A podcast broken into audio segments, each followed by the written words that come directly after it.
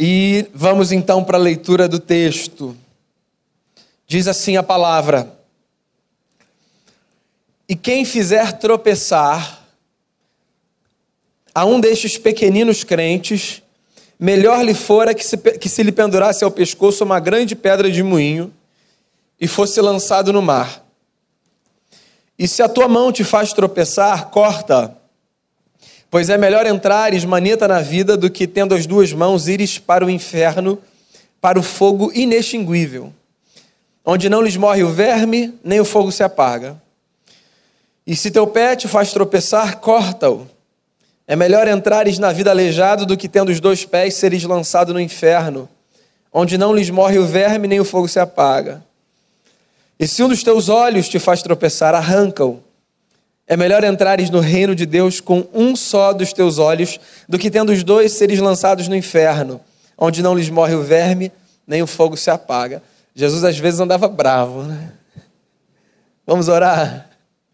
Pai, que a tua palavra nos seja nessa noite fonte de inspiração para a vida.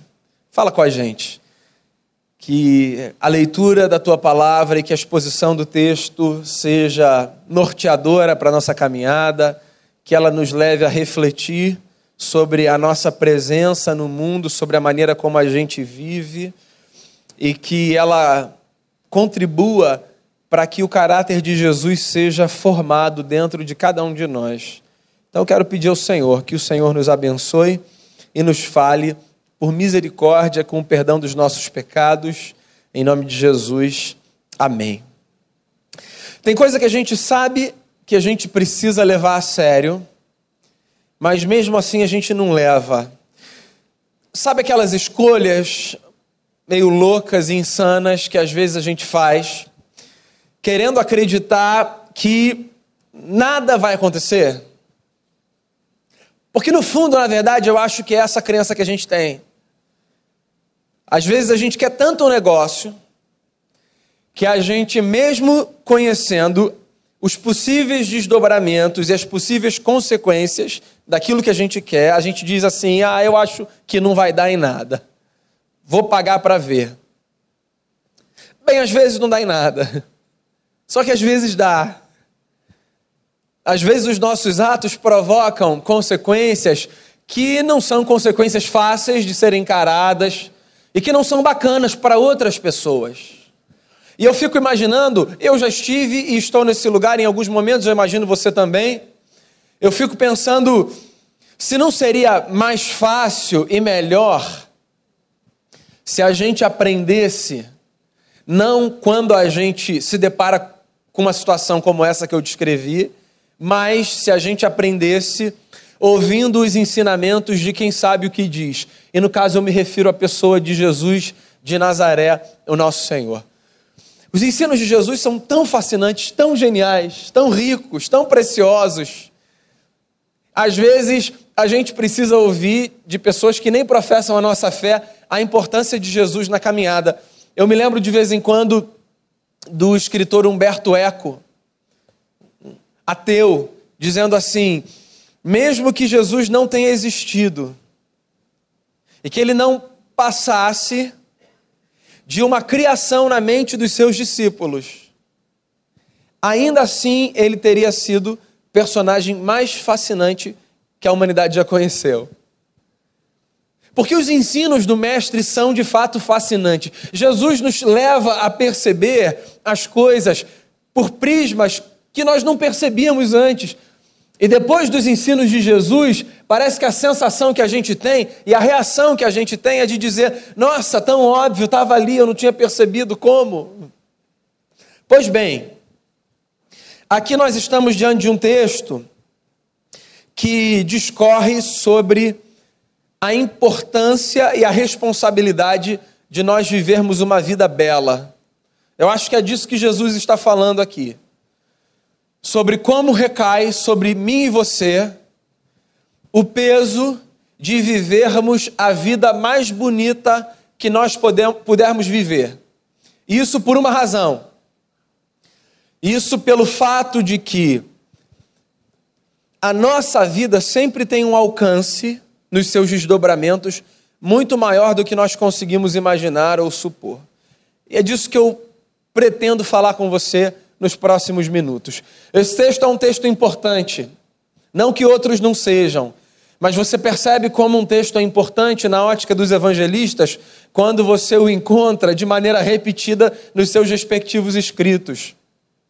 Essa passagem, por exemplo, é uma passagem que foi lida nessa noite em Marcos, mas que a gente encontra também em Mateus e em Lucas. Com algumas diferenças, são perspectivas diferentes, são registros diferentes de momentos diferentes, mas a essência do texto é exatamente a mesma. Mateus e Lucas falam desse episódio, mas Mateus coloca esse texto numa passagem diferente da passagem onde Marcos coloca no seu evangelho. E Lucas também. Mateus, por exemplo, resolve colocar esse pedaço do seu relato logo depois daquela experiência em que Jesus tomou uma criança nos braços e olhou para um bando de adultos e disse assim: Quem não se tornar como uma criança, como essa, não verá o reino dos céus. Para Mateus, isso que Jesus disse que eu li aconteceu logo depois dessa experiência com a criança. Marcos e Lucas não fazem questão de colocar esses textos em sequência. O que deixa a gente sem saber, se quando Jesus diz assim, ó, quem fizer um desses pequeninos tropeçar, a gente não sabe se Jesus está falando das crianças ou se Jesus está chamando os novos na caminhada, os homens e as mulheres que se juntavam ao grupo de discípulos, de os pequeninos que podem tropeçar, mas que não devem.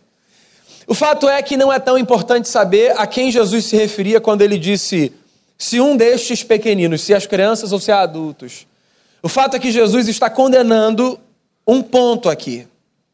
E o ponto que Jesus condena é o seguinte: Jesus está condenando ou combatendo o escândalo que é fruto da falta de santidade na vida. Talvez, irmãos e irmãs, seja importante a gente gastar alguns minutos, poucos, desconstruindo e construindo a ideia que a gente tem de santidade quando a gente ouve ou fala nesse termo, né? Porque santidade primeiro virou uma palavra meio demodê. Uma palavra meio cafona, meio fora de época. Ou, para aqueles que ainda estimam, muitas vezes virou sinônimo de uma postura assim muito estereotipada, sabe, como se santidade fosse essa escolha que coloca alguém numa posição superior à dos demais diante de Deus. O sujeito santo, muitos leem assim, é o sujeito que vive com essa aura angelical e que dá aos outros uma sensação de desconforto, sabe, de tão puro que ele é e diferente das demais pessoas. Quase que quase que um Miguel ou um Gabriel, um... Santidade não tem a ver com isso. Santidade tem a ver com pureza de vida, da forma mais prática que você pode imaginar. Não tem a ver com levitar, não tem a ver com viver fazendo coisas inexplicáveis, incompreensíveis. Santidade tem a ver com viver a humanidade da forma mais plena.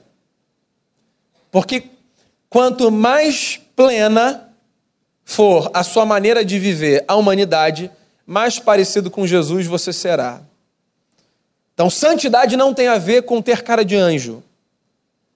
Santidade tem a ver com viver como um homem deve viver e como uma mulher deve viver à luz do Evangelho, que significa viver parecido com Jesus. O que Jesus está dizendo aqui nesse texto é que a falta de santidade, ou seja, a falta de beleza na vida, provoca escândalo. E para Jesus isso é um problema. Deixa eu tentar detalhar um pouco mais o texto aqui. O que está acontecendo é o seguinte: os discípulos de Jesus, por alguma razão que nós desconhecemos, porque o texto não traz essa informação, os discípulos de Jesus estavam se tornando um obstáculo para a caminhada de outras pessoas. E o problema era mais grave ainda, porque além de estarem se tornando um obstáculo para a caminhada de outras pessoas, eles não percebiam isso. Então, errar já é uma coisa ruim.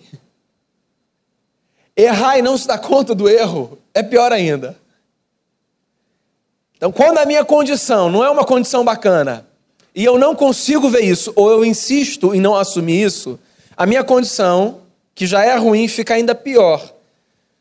Eu não sei se os discípulos não perceberam como eles estavam sendo um obstáculo para outras pessoas, ou se eles não quiseram enxergar que de fato eles estavam sendo um obstáculo para outras pessoas. Porque vamos combinar, honestamente aqui, às vezes acontece os dois, né? Às vezes a gente não percebe que a nossa postura é inconveniente, e às vezes a gente diz: estou nem aí, sou assim, sou esse cara.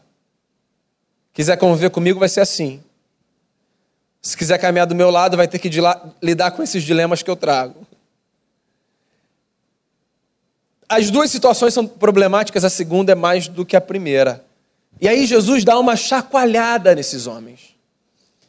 E você sabe que, por mais que esse texto tenha sido escrito há aproximadamente dois mil anos, e é isso que me fascina na Bíblia, eu fico com a sensação de que esse texto poderia ter sido escrito hoje de manhã e ele seria extremamente pertinente. Extremamente pertinente. Olha só, é natural, nós olhamos o mundo a partir do nosso tempo. Não é incomum você ouvir as pessoas dizerem o seguinte: gente, olha só, é... eu sei que era complicado, mas hoje eu acho que não teve nenhuma época que foi como essa. Um pouquinho de história mostra pra gente que o Salomão estava certo, não tem, nada, não tem nada novo debaixo do sol. Esse mundo é o que é, o que já foi e o que vai continuar sendo. Eu sei que uma das marcas, por exemplo, do século XXI é essa espécie de, de vida egocêntrica. O individualismo é um mal do nosso tempo. Mas quando eu olho, por exemplo, para Jesus de Nazaré, falando o que ele disse aqui, eu fico com a sensação de que esse mal não é, aspas, privilégio nosso, porque se Jesus está dizendo assim, ó, vocês estão fazendo os outros tropeçarem, é porque aqueles camaradas também estavam vivendo para si, mais do que para os outros. E para muita gente isso pode não ser um problema, para Jesus isso é um problema. Então, para a ótica cristã, quando eu me proponho a viver para mim e não para os outros, eu tenho um problema. Porque a fé cristã é uma fé que faz com que eu me proponha para os outros. A fé cristã é uma fé que me empurra para a vida comunitária. A fé cristã é uma fé que faz com que eu considere as minhas ações não apenas pela satisfação que elas me dão, pelos projetos que eu desenhei, mas pela forma como elas vão afetar a vida de terceiros. E é evidente que eu não consigo fazer esse cálculo assim em todos os seus níveis, mas algum cálculo eu consigo fazer e algum cálculo eu preciso fazer. Você entende? Olha só, eu falei um pouco disso hoje de manhã. É, uma bandeira que a gente levanta hoje é essa bandeira do eu vou fazer o que eu quiser e você não tem o direito de me dizer que o que eu estou fazendo é certo ou errado, porque ninguém tem a ver com a minha vida, nada, absolutamente nada. Essa é uma bandeira que a gente vê as pessoas levantarem hoje com força. E eu fico me perguntando até que ponto esse negócio é bacana. E na verdade eu não consegui encontrar nenhum ponto em que esse negócio seja bacana. Que isso é um problema. A nossa história precisa encontrar limite na história do outro. Lembra do que você ouvia dos seus pais quando criança? O seu direito termina quando começa do outro. É porque é isso aí, a gente constrói história na comunidade. A gente constrói história nos relacionamentos. E os discípulos de Jesus, por alguma razão, estavam se esquecendo disso. E sempre que um discípulo de Jesus se esquece disso, de que a nossa história é comunitária, é compartilhada, Jesus vem com uma advertência para nos lembrar de que, na verdade, esse estilo de vida não é bacana para a gente. Então, deixa eu trazer uma notícia para você que está considerando a possibilidade de ser um cristão. Essa fé, que é a fé cristã, não é uma fé que te deixa confortável com a ideia de ser senhor de si. Não é. Essa fé é uma fé que te chama para a experiência de entregar o controle da sua vida para o Cristo, que pela sua história parece entender mais de vida do que a gente. A fé cristã, o C.S. Lewis tinha toda a razão, não é uma fé fácil e confortável. Ele disse certa vez num de seus escritos: se você deseja uma fé que te seja confortável, definitivamente eu não aconselho a você o cristianismo. Se você quer uma fé que te deixe tranquilo, ele inclusive diz assim no texto: ao invés de abraçar uma fé, vai tomar uma taça de vinho. Você vai ficar tranquilo. A fé cristã, ela deixa a gente desconfortável, porque ela vai na contramão de algumas das bandeiras que a gente levanta mais alto. A bandeira da autonomia, por exemplo, e de sermos senhores da nossa história. As palavras de Jesus são duras e ele diz assim: Se o teu olho te faz tropeçar, arranca-o e lança-o de ti. Se a tua mão te faz tropeçar, arranca e lança de ti. Se o teu pé te faz tropeçar, arranca-o e lança-o de ti. Você sabe que Mateus, quando ele registra esse texto, e para Mateus esse texto está todo fragmentado, ele diz assim: Se o teu olho direito te faz tropeçar, arranca-o e lança-o de ti. E se a tua mão direita te faz tropeçar, arranca e lança de ti. Mateus bota esse detalhe do olho direito e da mão direita. O Mateus escreve para os judeus, o Marcos não. O Marcos escreve para os romanos. Como o Mateus escreve para os judeus, o Mateus conhece é, é, as nuances da cultura judaica. E a cultura judaica do primeiro século considerava a parte direita do corpo mais virtuosa do que a parte esquerda. O que torna o discurso de Jesus sob a ótica de Mateus ainda mais interessante. É como se Jesus estivesse dizendo o seguinte, segundo Mateus: Se mesmo aquilo que você considera virtuoso em você te faz tropeçar, arranca, meu amigo.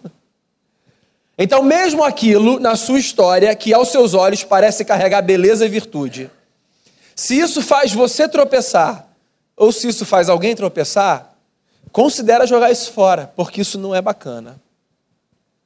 Eu queria, a partir desse texto e dessa leitura, partilhar com você de maneira muito rápida três lições muito práticas para a sua vida, para as suas relações, para a sua caminhada. E a primeira delas é a seguinte: lembre-se que quem não encara a sua própria vida com santidade é capaz de destruir a vida dos outros. Acho que essa é uma lembrança que nós precisamos ter. E para tentar tirar essa palavra santidade desse estereótipo meio angelical que a gente constrói, eu vou tentar trazer uma ilustração que não tem nada a ver com o que a gente supõe ter a ver com santidade nessa nossa leitura de evangeliquez, tá? Pensa que você está cuidando de uma pessoa que depende de fato dos seus cuidados.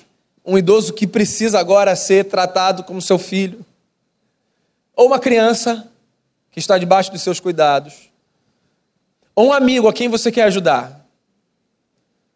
Essa pessoa precisa de uma medicação. A medicação está ali. E ela diz assim: Eu não vou tomar. Ou porque a criança faz birra, ou porque na sua condição de adulto ou de idoso se encontra tão vazia que não tem força nem para lutar pela sua própria história, pela sua existência, pela sua sobrevivência. Chega uma hora que você não aguenta e você diz assim: pelo amor de Deus, toma esse negócio. Porque você está destruindo a gente. Não é? Porque quando alguma coisa acontece com alguém que a gente ama, essa alguma coisa acontece com a gente também. Então, quando a gente deixa de viver de forma bela, alguém paga a conta dessa sujeira. E não é só a gente. Pensa no cara que, de tão angustiado, história triste, cheia de dor, fundo do poço, diz assim: Eu não aguento mais viver. E eu já tomei a decisão, eu vou acabar com a minha história. Eu não estou fazendo mal a ninguém. É a minha vida que eu vou acabar. Ninguém faz mal só a si. Todo mal feito é um mal feito a um sem número de gente. Pensa, você abre a internet, lê uma notícia de alguém que você nunca ouviu, uma família que não é a sua, e alguma coisa aperta dentro de você. Às vezes muda o seu ânimo, seu dia fica ruim, você precisa de uma conversa, jogar uma água na cara. Por quê? Ora, porque o que acontece com o outro acontece com a gente, o que acontece com a gente acontece com o outro. Você sabe por que eu preciso ser santo? Não é só para o meu próprio bem, é para o seu bem também. E você sabe por que você precisa ser santo? Não é só para o seu próprio bem, é para o meu bem também. Porque tem uma responsabilidade que recai sobre mim e que recai sobre você, que é de sermos bênção um na vida do outro. E nem sempre a gente consegue. Que bom que Jesus carrega a gente e vai consertando as coisas. Mas precisa haver uma disposição de vivermos a vida mais bela que pudermos, não apenas por nós mesmos, mas pelos outros também.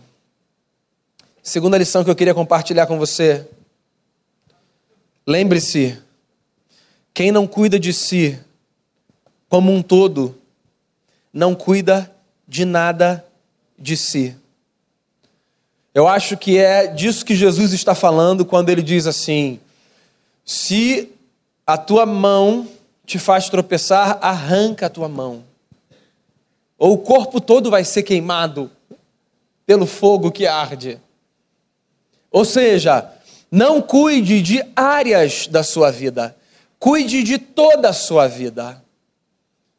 Não dedique tempo, investimento, atenção, carinho apenas a setores da sua existência, cuida de tudo. Cuidar do seu corpo e da sua mente é tão espiritual quanto cuidar do que você chama de alma. Estar bem com o próximo é tão espiritual quanto estar bem com Deus. Por que, que você acha que é, o João, quando escreve uma carta, a primeira das três, lá no finalzinho, diz assim: se você diz que ama Deus, mas não ama o seu irmão, não há verdade nesse discurso. Você é mentiroso, é o que o João diz. Por que, que ele diz isso? Ora, porque não há experiência com o eterno que não passe pelas experiências que nós travamos aqui nessa vida. Então, a maneira como eu trato a Denise e os meus filhos é a maneira como eu trato Deus. A maneira como eu trato o meu próximo é a maneira como eu trato Deus. A maneira como eu trato a pessoa com quem eu cruzo na rua é a maneira como eu trato Deus. E eu preciso cuidar de mim como um todo. Não apenas fazer a minha oração no domingo, dizendo Senhor, obrigado pela semana, e sair daqui e viver como se Deus não fizesse parte de mais nada que acontecesse daqui para frente. Toda a minha história precisa ser tratada como uma história preciosa e integral, vivida diante daquele que me chamou para caminhar de maneira diferente e nova. Qual é a terceira e última lição que eu quero partilhar com você? Lembre-se, nenhum pecado deve ser domesticado por menor que seja, arranque-o e lance-o de ti. Tá aí outra palavra que precisa ser ressignificada. Pecado como santidade ganhou uma conotação muito estereotipada. Então deixa eu tentar propor aqui, se você tiver uma definição que você considerar mais apropriada, você abandona a minha. Deixa eu tentar propor uma definição bem simples de pecado Pecado é qualquer coisa que macula minha história, que me desvia do projeto de ser alguém parecido com Jesus e que ao invés de abençoar o outro, amaldiçoa o outro só para colocar aí né, em oposição a abençoar. Qualquer coisa, qualquer coisa que diminui a possibilidade de eu viver a minha vida na plenitude, de ser parecido com Jesus e de abençoar o próximo, pode ser chamado, tratado por mim como pecado. E o que Jesus está dizendo aqui é que nós não devemos domesticar pecado nenhum, ou seja, tratar erros como erros de estimação. Qualquer coisa que você faça e que você tenha consciência que não é bacana, joga esse negócio fora. Não faz bem para você e não faz bem para ninguém. Agora, joga de verdade. Porque se não faz bem para você e não faz bem para ninguém, em algum momento vai te destruir, vai destruir outras pessoas. Convite de Jesus. E essa é a minha oração nessa noite. Eu oro para que a minha vida e a sua vida sejam vividas de tal forma que a cada novo dia, a cada nova manhã, a gente se levante pensando assim, ó, hoje vai ser mais bonito do que foi ontem. E quando por alguma razão não for tão bonito, porque não é sempre bonito, a gente vai se lembrar de um negócio. Existe alguém que deu a sua vida por mim e por você, Jesus Cristo, o Senhor, para que a beleza permaneça na nossa jornada. Não a beleza própria que a gente tem, mas a beleza que vem do fato de descansarmos à sombra da cruz e de vivermos pelo poder da ressurreição. Hoje nós estamos diante da mesa do Senhor. O nosso desafio é de vivermos a vida mais santa que pudermos. Mas sempre que nós errarmos, nós nos lembraremos: Jesus morreu na cruz do Calvário para nos perdoar dos nossos pecados e para nos permitir continuar na caminhada, debaixo da graça do Eterno e vivendo pelo poder da ressurreição. Feche seus olhos, nós nos aproximaremos da mesa do Senhor nesse momento. Senhor, é um privilégio tão grande sermos amigos e amigas de Jesus. Como os discípulos, assim nós nos percebemos como gente que tem a Jesus como grande amigo como os discípulos, às vezes nós somos um obstáculo na história de terceiros.